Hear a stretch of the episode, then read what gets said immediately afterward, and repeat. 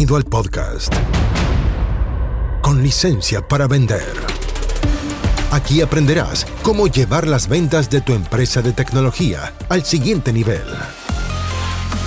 Entrevistas a expertos, emprendedores y muchos consejos prácticos. Conducido por Jorge Zamora. Bienvenidos. Auspicia. MCI Consultores. Hola, soy Jorge Zamora, bienvenido a otro episodio del podcast con licencia para vender.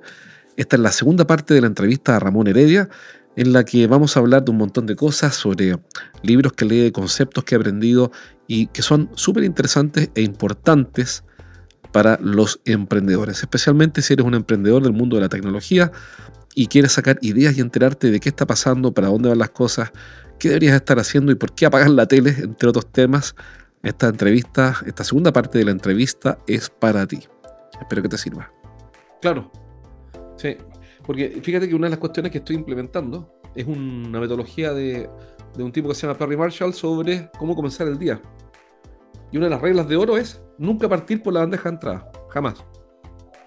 Porque la bandeja de entrada es la agenda de otros. Mira, qué buen punto. Entonces, ¿qué pase que pase, no abrir tu bandeja de entrada. Por ejemplo, en mi caso, hasta las 10 de la mañana, esa es la meta. Y, y me dan ganas de abrirlo, por el cerebro, como tú dijiste, ¿no? Los estímulos, la dopamina, quiero saber si es que soy importante en este mundo todavía o no. Sí, ah, claro. Quiero sentir el, ego, ¿ah? eh, pero partir, eh, ojalá, eh, revisar la nota de las 10 y hacer otras cosas en la mañana a partir del día. Ahora, yo creo, Jorge, eh, como te digo, eso es lo que a mí me funcionó. Yo creo que a, todos nos funciona de distintas formas. Eh, pero, pero hacerse el tiempo, creo que hacerse el tiempo es eso, analizar lo que uno hace y esa herramienta de lo primero es lo primero que, que, que, publicó Stephen Covey en ese libro, que creo que no es de él, ¿ah? es una herramienta que, él la, puso ahí como gran eh, aporte, creo que es interesante para los emprendedores, incluso, o sea, gerente, cualquier persona que quiera ordenar también ese tiempo y crear esos espacios vacíos de tiempo que son valiosísimos. No paramos la pelota, vamos corriendo, eh, viendo tanta noticia, tanta, tanta, eh, tanto impacto y contaminación noticiosa también que te llega. Estar preparado. Hay un, hay un escritor que me encanta, que es Nassim Taleb, del Signo Negro, que escribió otro que se llama eh, Antifrágil, y él decía, ¿sabe qué? No lea las noticias económicas, o lea los diarios dos semanas después. Ah, y ¿sabes qué? Haz ejercicio. Lee el diario dos semanas después y te va a dar cuenta que todo, que todo lo que decía el diario dos semanas antes, el 80% de las cosas que decían que iban a ocurrir no ocurrieron. Es increíble eso. Y ahí vas, vas descartando y es una súper buena técnica, porque al final todo está todo el sensacionalismo que vende es se va a acabar el mundo, se va, se que el otro no vende, pues, piensa, claro, piensa Silicon Valley Bank el miércoles de esa semana en una prestigiosa revista norteamericana de la semana pasada salió como el mejor banco del año y el viernes quebró. O sea, el mismo, el mismo Credit Suisse en el, el miércoles pasado también valía, no sé, 7 mil millones de dólares el, lunes, por el domingo, ayer, lo acordado, o no sé cuándo saldrá este, este programa, Jorge, pero bueno, el día que salga, el fin de semana se pusieron de acuerdo y lo compraron en 2 mil millones de dólares. Entonces, cuando uno se, se angustia por lo que pasa, por, por cosas que, que, no están cerca de tu control o que no son reales, que eso es lo otro, va llenando tu mente de preocupaciones y de estrés que en realidad no existe. Por eso me encanta Nassim Taleb cuando dice eso, dice lee los, los diarios de un, y después al ejercicio de un mes y dos meses y te das cuenta que lo que te vendieron era... Toda la razón. O sea, me, convenciste, lo voy a hacer así porque a mí pasaba con Twitter que está todo el tiempo informado de las cosas horribles que podían pasar y que nunca pasaron. Eh, ahora me estoy leyendo un libro, después cuando termine de si te lo recomiendo, que se llama Cómo controlar la ansiedad. Y la ansiedad, Buena. el estado ansioso en que estamos, es precisamente una ecuación muy simple, según este psiquiatra, que es especialista, eh, me gusta tu libro, que es sobre, es una, eh, la ansiedad es igual al, a la suma de la incerteza y el miedo.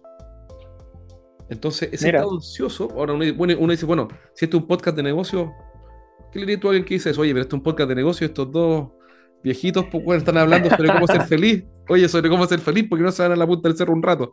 ¿Por qué podría ser tan importante, en tu opinión, el manejo de la ansiedad? Yo tengo mi opinión, pero que Porque, porque los negocios los hacemos las personas y las personas, las personas tenemos que estar bien y tenemos que estar tranquilas y felices para trabajar, como dice Jeff Bezos, me gustó mucho lo que decía Jeff Bezos, cuando dice separar, separar la vida del trabajo, no puedes separar la vida del trabajo. Yo me siento súper entretenido haciendo lo que hago y la vida es la vida. Lo que pasa es que tienes que tener una vida, o sea, tienes que tratar de tener una vida tranquila. Tampoco quiero dar instrucción aquí. Mi sobrino que estudia psicología se enoja conmigo cuando me, dice que pura autoayuda, que no es una decisión. Sí, no, está bien. Tomar eso de, la ansiedad y del miedo, vivir en el momento presente. A mí me encanta Mario Alonso Puig cuando habla, neurocientífico, cuando dice resetea tu mente. Hay un libro muy bonito, chiquitito también, que habla de eso de los cuatro cerebros que tenemos como seres humanos y vivir el momento presente. Nuestro cerebro, nuestro cerebro eh, cree lo que, lo que nos imaginamos, cree que es real, entonces activa todos los elementos del cuerpo físico y, la, y los químicos pensando que la amenaza es real cuando en realidad no existe la amenaza. una, una demostración de eso. Entre... Sí, claro. Y la otra vez conversaba con uno de nuestros socios y, y de este punto y yo percibía que él no se da cuenta y estaba siempre ansioso por temas que no habían pasado, de hecho. Entonces el argumento que usé para convencerlo fue, y que le hizo sentido, es que por eso cuando vas a ver una película de terror te da miedo. Pero si es una mentira, si tú sabes que están actuando, no ha pasado ni pasará nada. ¿Y por qué te da miedo? ¿Por qué te da miedo la película de terror? Porque el sistema nervioso central no distingue entre ficción y realidad.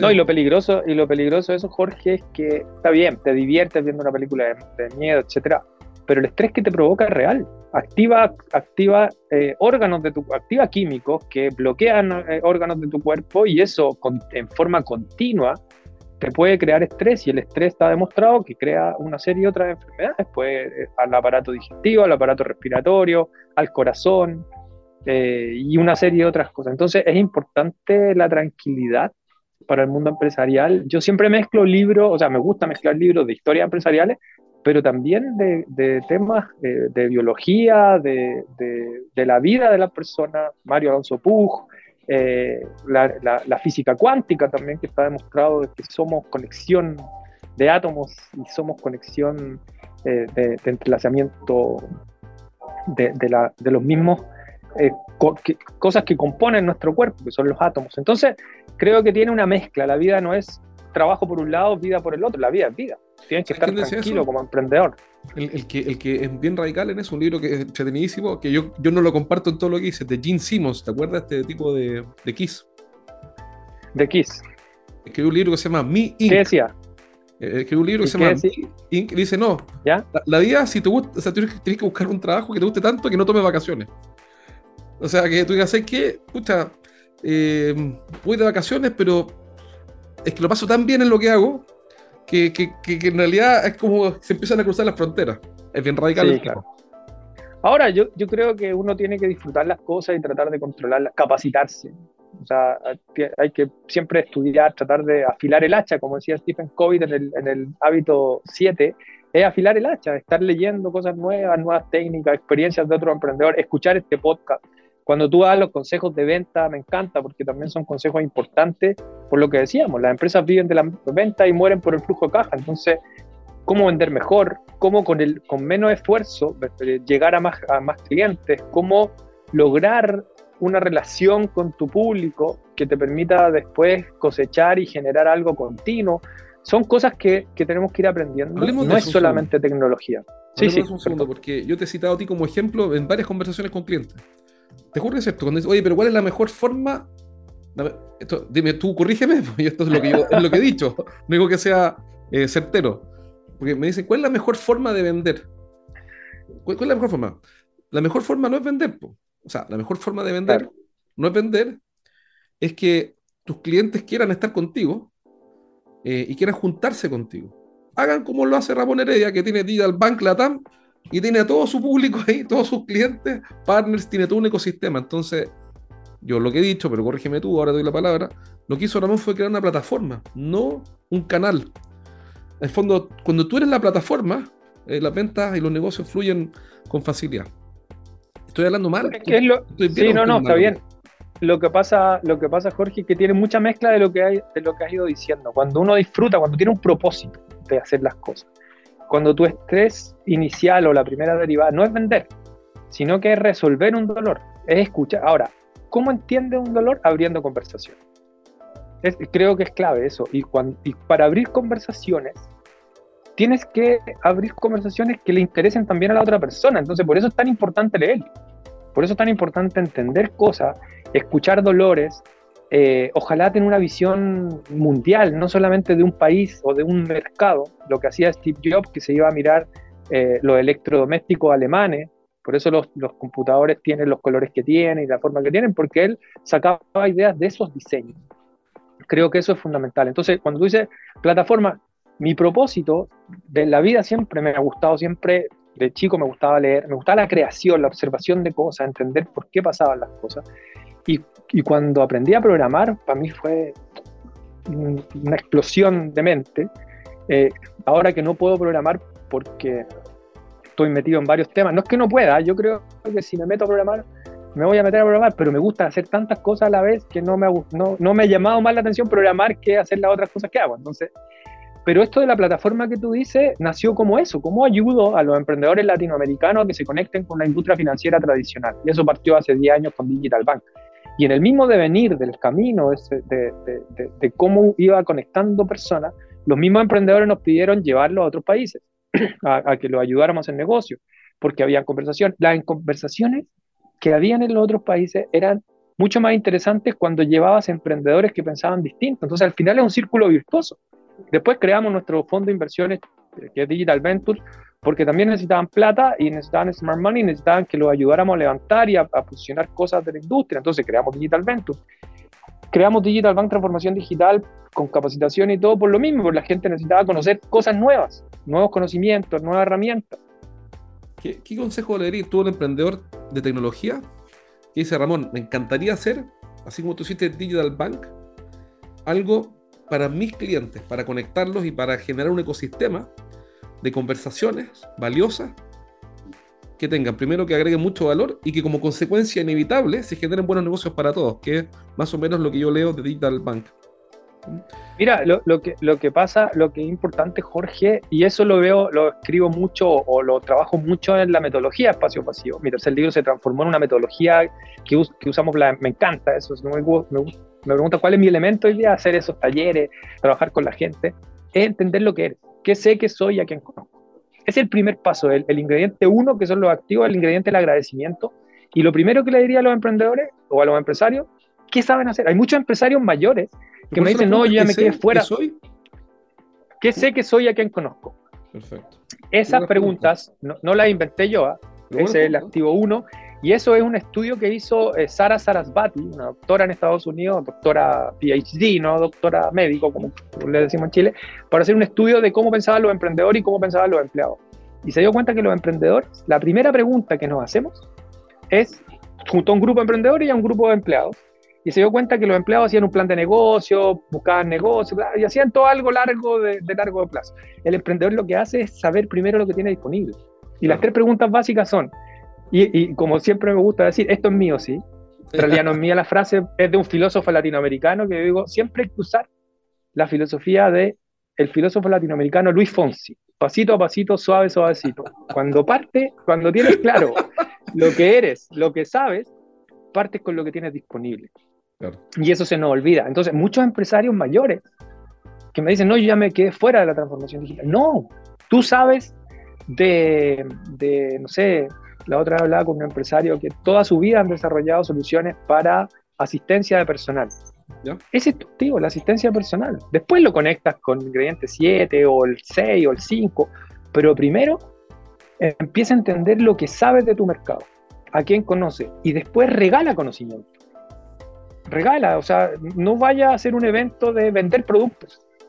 Haz un evento de reflexión de las cosas que sabes, de las tendencias, hay mucha información que tienes que no la estás analizando. Entonces, la estadística, el 40% de las personas llega tarde los días lunes, el 50% los miércoles llegan toda la hora. Por ejemplo, si es que tú eras... Eso es valiosísimo para, para un mercado que está ávido de obtener información para crear nuevos negocios. Esas conversaciones que tú establezcas ahí, indefectiblemente se van a transformar en negocio. Ahora, que hay que estar atento, aquí hay un arte, y tú lo sabes muy bien, Jorge, y si cuando ya lo tengan eso, después van a los libros de Jorge para que aprendan a vender y a sacar resultados de lo que está ocurriendo ahí, porque, porque, porque eso es importante, pero si no hay conversación, mm. no hay información. Y si no hay información, no tienes nada que hacer. Entonces, claro, cuando tú vas a ofrecer un producto y tu modo está en solo vender, mm. la probabilidad de que te reciban es muy baja. Pero si la, probabilidad de tener una conversación, de hacer algo original es, alta, probablemente vayan a esa conversación, se abra esa conversación. Y hoy día con los canales que hay son tremendos. Pero tienes que ser entretenido, tienes que dar regalar conocimiento, entregar valor de lo que estás haciendo. Y como dice el mago Nicolás, hay varios, eh, varias, varios gurús, hazte valioso. Gary también me gusta mucho, ese se lo recomiendo. Hay, es un emprendedor norteamericano que, habla harto eso de, que, que, es famoso en, eso. Pero, pero yo creo que ahí está el camino, el, armar una plataforma de conversaciones. ¿Cuál es la conversación? Tú sabes. Digital Bank entonces básicamente es un, es un espacio donde ocurren conversaciones valiosas. Exactamente. Entonces la clave está en cómo genero un espacio de conversaciones valiosas para que de las conversaciones nazcan las relaciones, de las relaciones la confianza, de las confianzas los negocios. Así es. Y, ojalá, o sea, no ojalá, Jorge, que es como una, algo importante es donde, donde existe un espacio para todo. Digital Bank siempre nos preocupamos desde el inicio del primer evento no eran más importantes las startups que los bancos, ni los bancos que las startups, ni los proveedores, sino que es donde todos, igual que es un ecosistema, por eso cuando me preguntan a mí qué somos, somos un ecosistema, en el ecosistema biológico, que de ahí viene la palabra ecosistema, no hay un ser o un elemento más importante que los otros. Claro. En, un ecosistema todos tienen una importancia relevante, todos, dependen de todos son iguales, todos dependen de otro y aunque sea lo más mínimo, tú afectas algo en el ecosistema y empiezas a, afectar eh, el ecosistema completo. Entonces, el respeto por los otros componentes, aunque sean de distinto tamaño, eh, el, escuchar y además, como decía Maturana, el tema de la certidumbre, ir con la capacidad de aprender, de sorprenderte, con ojos de turista, como me gusta decir a mí, que es, sabes que de esto voy a aprender algo, algo saldrá de esta relación. Lo que no he aprendido a decir es que no, Jorge, todos los gurús dicen, aprende a decir que no, yo no, yo no puedo todavía, de hecho todavía ni siquiera quiero hacerlo, porque de todas las conversaciones sale algo, conozco a alguien, entonces si tengo tiempo y lo quiero hacer, digo que bueno, a veces no quiero, y, igual lo hago, y me han salido sorpresas interesantes. Otras veces no, pero pero sí estas conversaciones son relevantes por lo que tú dijiste, porque esa es la dinámica. Ahora, para que se establezca una conversación, tiene que haber un, interés y un valor para la gente. Oye, yo me meto a LinkedIn, porque uno de los grandes desafíos es usar bien LinkedIn, ¿ok? En general, no digo que es el único. Y lo que yo veo es una crisis de relevancia. Es poco relevante lo que veo. ¿Soy yo el que está viendo mal? ¿Estoy con un prejuicio o hay una crisis de relevancia en los contenidos, en las publicaciones? Yo creo que como cualquier red social, Jorge, hay cosas que uno distingue de otras, hay sobre calentamiento, hay solo foco en, lo que dices tú de la irrelevancia, de ofrecer productos, de ofrecer servicios de uno. Yo creo que LinkedIn es una, una plaza muy interesante porque hay ejecutivos, porque hay negocios, porque ahí están personas que te pueden ayudar mucho, pero, pero lo que yo recomendaría es eso, es agregar valor, agregar contenido que sea original, que donde tú de salga de tus superpoderes, de tu, de tu activo uno, de que sé, que soy, aunque tu industria sea vieja. Yo, este, este podcast me gustaría, Jorge, que, que no solamente sea para los emprendedores tecnológicos nuevos, sino que hay mucha gente que como, como está Forbes, como está el diario financiero, como está la República en Colombia, y hay varios diarios del mundo, TechCrunch, solo aparecen noticias de los emprendedores fancy, de los emprendedores que, ganan, que son unicornios, el resto de los empresarios y emprendedores como que, como que creen que esto es magia y ellos saben muchas cosas interesantes. Yo quiero hacer un reconocimiento a todos esos empresarios, a todos esos emprendedores que no aparecen en Forbes, que no aparecen en el Mercurio, que no aparecen en el diario financiero, porque son el 90%, el 95% y, a veces Muchas veces son más rentables y muchas veces son mucho más rentables que otros que están en la pantalla. Eh, exactamente. y en la ganar plata por años. Claro, y Jorge, y aparecen en la pantalla y al año desaparecen. Se mueren, pero esa parte no la no, la, no aparece en Forbes, aparece cuando aparecieron y aparecen fotos lindas. Entonces yo quiero hacer un reconocimiento a todos esos empresarios porque lo que tienen es fundamental. Ahora, ¿dónde pueden eh, agregar valor? Es transmitiendo su conocimiento, su historia, abriendo sus empresas a emprendedores jóvenes o a talento nuevo que quiera crear empresas o startups dentro de su empresa. Eso, eso a mí me ha llenado de satisfacción, porque abrirle a tu oficina, que hay espacios vacíos, la casa para que se sienten, tomen café emprendedores y resulte lo que resulte, tú no los vas a guiar, esto es serendipia. Entonces, ellos llegaron ahí, se encontraron y las conexiones que se pueden provocar son preciosas, porque va, va tu gente, eh, tus empleados tradicionales van a aprender de estos emprendedores y los emprendedores van a aprender de los empleados tradicionales. Cuando hay ese respeto, cuando hay esa conexión, hay oportunidades tremendas de crear emprendimiento y de crear nuevas soluciones para el mundo, porque, porque al final esto es de conexiones, el mundo es de conexiones, no es, no es individual, somos seres sociales que necesitan la conexión. Y la conexión no es solo tecnológica, el abrazo, el golpe, el tomarte un café.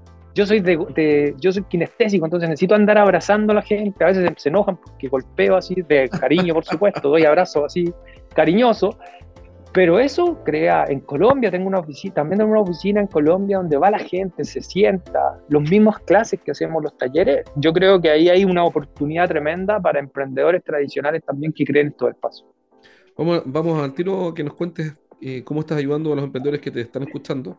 Pero antes quiero preguntarte rápidamente, tú hablas de superpoderes de forma regular.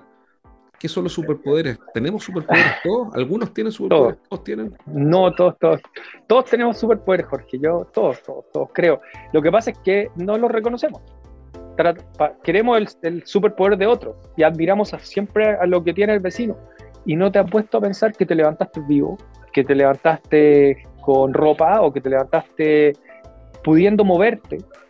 A veces ya, sabes que no, me tuve que desplazar dos horas de mi casa, vivo lejos, perfecto, pero pero estás vivo, puedes cambiar tu decisión, puedes usar esas dos horas para estudiar, eh, en el celular hoy día es mágico. Entonces, todos tenemos algo, como decía también un libro de, del elemento, que es Ken Robinson, Sid Ken Robinson, que murió el año pasado, pero un señor que decía que todos tenemos un concepto. El elemento es algo que tú haces y se te pasa el tiempo volando y lo haces muy bien, lo haces de memoria. Entonces mucha gente piensa que porque lo hace, eso lo hace muy simple, todos lo saben hacer. Entonces, no, no, no, no, ponemos a analizar, no nos ponemos a analizar cuáles son el, superpoder. Puede ser eh, leer, puede ser eh, comunicar de buena forma a las personas. Un superpoder puede ser hacer macro Excel. Hay gente que es súper rápido haciendo macro Excel, otra que es súper rápido digitando, mm. otras personas que les gusta la astrología y hacen cartas astrales. Y ese es un superpoder para el, tiempo, el, tema, el tema actual. Yo, no era, yo era escéptico de la astrología Ahora la empecé a entender gracias a Alan Watts, que era que un filósofo inglés también se murió, pero hablaba de, eso, que somos todos, y es física cuántica, somos todos átomos, nos conectamos. Entonces, los profesores de educación física, los nutriólogos, si tú eres experto... disculpa que te interrumpa, pero, pero entonces, ¿y las empresas tienen superpoderes también? Y las empresas también tienen superpoderes. ¿Por qué? Porque las empresas están en mercado. Puede que sea, aunque sea una empresa vieja o aunque sea una empresa nueva, pero tenés clientes importantes, son tus activos, tus superpoderes. Sabes hacer cosas. Eh, tus mismos empleados ya están eh, con una conexión. Entonces, eso es lo que yo eh, insisto mucho en el libro Espacio Vacío en la metodología. Primero mirar lo que tenemos partir de lo que tenemos, analicemos lo que tenemos y muchas veces tenemos tecnología, operaciones, un espacio físico, reputación, capital relacional. Reputación, la el capital. Por eso te digo, el que sé que soy a quien conozco no solo es a nivel personal, también es a nivel empresarial. Y eso puede ser un activo. Tengo un amigo, mi gran mentor también, también le mando saludos, Ricardo Benavente, un empresario que creó una empresa que se vendió hace, no apareció en los diarios, ni apareció el exit, pero es un empresario que se, le vendió su empresa a, a eh, eh, que es una empresa también latinoamericana, eh, y es muy interesante porque Ricardo una vez lo conocí en la India, en un viaje muy bonito que hice a la India, y me decía, pero Ramón, yo no, solo sé hacer almacenamiento y respaldo, pero mira los clientes que tiene Ricardo. Y tenía los bancos, tenía la a las telefónicas, y claro, y cambió la, visión, y, y, hoy día, no gracias a esa conversación, ¿eh? él me enseñó mucho más a mí de lo que yo, pero esa conversación le gustó a él, nos hicimos amigos, terminamos trabajando juntos, eh, pero tienen, muchas veces las empresas nos pasamos por alto eso y nos centramos en los problemas y no en las oportunidades. Entonces es lo que decía Peter Drucker, céntrate en las oportunidades y no en los problemas. Y esas, esas oportunidades son superpoderes y son activos que tenemos. si un emprendedor de los que nos está escuchando o un gerente comercial o de venta que te está escuchando dice, oye, quiero que Ramón me ayude, que me mentoree, que me entrene. ¿Cómo, ¿Cómo, lo hace? ¿Qué tienes para ellos? ¿Cómo te contactan? No, que me contacten en ramonheredia.com, está mi correo y mi WhatsApp. Probablemente, como, como le digo a todo el mundo que sí, el tiempo se me acorta y, y no voy a tener mucho tiempo para, para a lo mejor tener una reunión, pero siempre, sí para una conversación, un café y después lo que salga ahí, feliz. Feliz de poder conectar, de conversar, de, de compartir experiencias. No soy un gurú, primera cosa, me he equivocado mil veces y me sigo equivocando todos los días, me pasan cosas de equivocaciones, pero sí es importante compartir experiencias y aprender de ellos también. O sea, si él, si me va a conectar, feliz porque voy a, estoy seguro que en esa conversación algo voy a aprender de lo que ellos hacen. Excelente, muchas gracias Ramón. Entonces, si quieres contactar a Ramón o conversar con él, te metes a ramonheredia.com. Ahí sí. si quieres conectar con él, te, te conectas en ramonheredia.com y está su WhatsApp directo y además su correo, ¿no? Así es, exactamente. Mi correo personal. Ya, excelente, buenísimo. ¿Y algún programa que puedas recomendar de los que estás haciendo? Estoy haciendo, bueno, los diplomados de transformación digital, que no solamente son para la industria financiera, sino que son genéricos. Eh, también me, me, pides información ahí, parte el próximo diplomado en abril, ese es muy interesante porque hay nuevo conocimiento, profesores que meten mano, o sea, aquí no es un profesor teórico, no, sino que es el que mete mano, el que sabe robotizar, el que sabe analítica, el, que sabe de ecosistema. Y, y, a quién le sirve un diplomado de transformación digital con usted? Un, un diplomado sirve para, desde gerentes, tenemos alumnos de 12 países de Latinoamérica, que son gerentes, subgerentes, jefes de operaciones, programadores.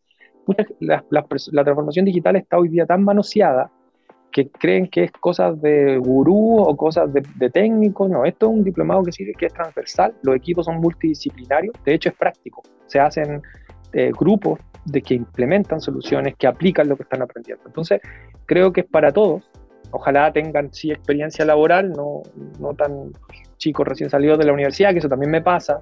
Muchas universidades para hacer más negocio ellos me dicen que no, pero yo creo que así lo hacen salir con MBA, o sea, terminan su pregrado y después tienen que hacer el MBA dos años más. Un MBA, tú sabes, Jorge, un MBA para un niño que recién salió de la universidad, que no tiene experiencia laboral, es plata perdida. ¿Por qué, ¿Por qué lo hacen hacer un MBA para tener los seis años o siete años en la universidad pagando los pobres, estirando, estirando, el chicle? ¿ah? Estirando el chicle. Eso se llama todo Customer Value en marketing, Ay, estirando el valor total del cliente. Exactamente, pero disparándonos los pies, porque tenemos gente que sale con MBA de la universidad y no sabe hacer una factura, no sabe lo que es el mundo real. Entonces, yo creo que ahí lo que sí es gente con experiencia y, que quiera compartir con gente de otros países, que también es importante. Excelente, extraordinario. Entonces, si quieres hacer el diplomado de Ramón de transformación digital, ya, lo, ya sabes dónde contactarlo en ramonheredia.com y lo mando un mensaje al Jorge, Jorge, pero no es el diplomado Ramón, por favor, es ah. el diplomado de nuestro ecosistema Digital Bank. Ah, perdón, perdón, perdón, perdón. Ya, perdón, perdón. Corrijo, el diplomado de Mi socio y mis colegas y mis compañeros de vuelo van a decir Ramón. Primero dijiste que eras periodista y ahora que el diplomado uh, de Ramón. Estoy perdido, pero mal preparado. Yo hago una clase, yo. No, no, no, no, no, no, mal preparado. Yo sé que me tenéis cariño, Jorge. Yo también te tengo cariño y admiración por todo lo que haces, por los emprendedores latinoamericanos. Ya, excelente. Un abrazo y buenísima la entrevista. Gracias, Ramón. Jorge, muchas gracias. Bien, esa fue la segunda parte de la entrevista y final a Ramón Heredia de Digital Bank Latam. Te quiero contar que varios de nuestros clientes nos pidieron que les diéramos el servicio de agendamiento telefónico.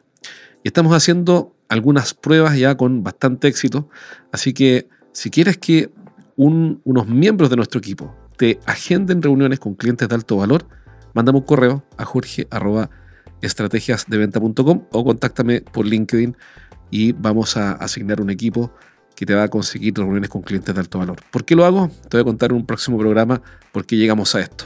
Chao, chao. Hasta aquí llegamos por hoy. Nos encontramos en el próximo capítulo de Con licencia para vender. Un podcast para que aprendas a llevar las ventas de tu empresa de tecnología al siguiente nivel. Nos reencontramos la próxima, junto a Jorge Zamora. Hasta entonces traído a ustedes por MCI Consultores.